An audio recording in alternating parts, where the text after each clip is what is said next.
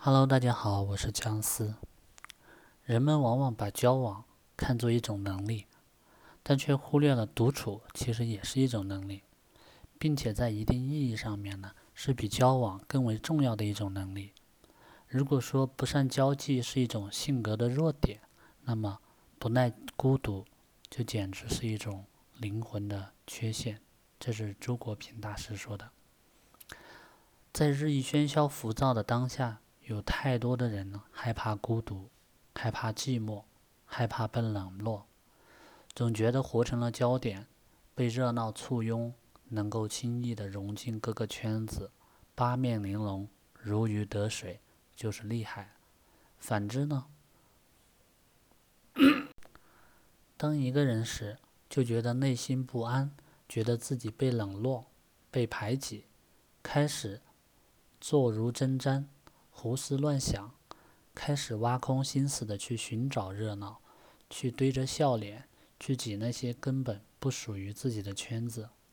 殊不知，越是优秀的人，越是喜欢独处；越是优秀的人，越是享受独处。独处是人类精神的必需品，折射着一个人的幸福力。人作为社会性的动物，离不开社交，这是一种。生存的需求，自古以来就是如此。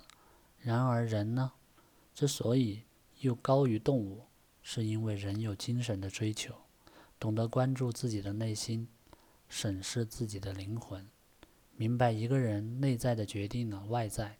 这是一种文明的开化，是一种比生存更高级的精神需求。在心理学上认为，人需要独处，是为了内在的整合。人只有学会自我审视、调整，才能成长为一个独立的系统。在哲学上认为，人需要独处，因为独处是灵魂的滋养品，是净化自我、涵养自我的圣境。如此，才能形成一个相对自足的内心世界，自信立世。所以，正如周国平老先生说的，在某种意义上，独处是一种比交往。更重要的能力，会不会独处，决定了一个人会不会快乐、成长自己；独处的质量，又决定了一个人能够到达的高度。一个喜欢独处的人，内心一定是自足、丰盈的，因为只有内心的丰盈、富足，才能让一个人看待门外的华繁华。面对浮华而内心沉静，不随波逐流，不盲目追逐；看淡虚妄的人际关系，笃定自信，不违心，不将就。胸有丘壑，腹有乾坤，方能从容若定。所以，越是优秀的人，越是懂得，与其追逐转瞬即逝的热闹虚荣，不如潜心修身修己。正如诺贝尔奖得主屠呦呦说的：“不要去追逐一匹马，用追马的时间种草，等到春暖花开的时候，就会有一匹骏马任你挑选。不要去刻意巴结一个人，用暂时没有朋友的时间去提升自己的能力。待到时机成熟的时候，就会有一批朋友与你同行。一个喜欢独处的人。”一定有着一颗细腻、敏感、美妙的心。周国平老先生说：“独处是人生中的美好时刻和美好体验，那不是寂寞，那是一种心灵的徜徉。”一个喜欢独处的人，往往有着自己自足的精神世界，有着丰富的情感，有着敏锐的情思。一束阳光，一缕清风，一朵花，一株草。一抹流云，一片湛蓝，即使片刻安宁，都会轻易的满足、喜悦、隐形。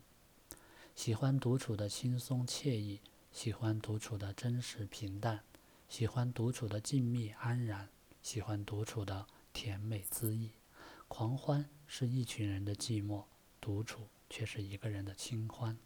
一个表面上过得很热闹的人，内心其实是寂寞。无聊贫乏的人，而一个甘于独处的人，则必定是一个心存美好、对生活充满柔情的人。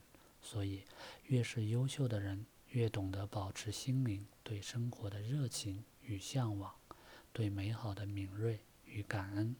独处是心灵最好的修养方式。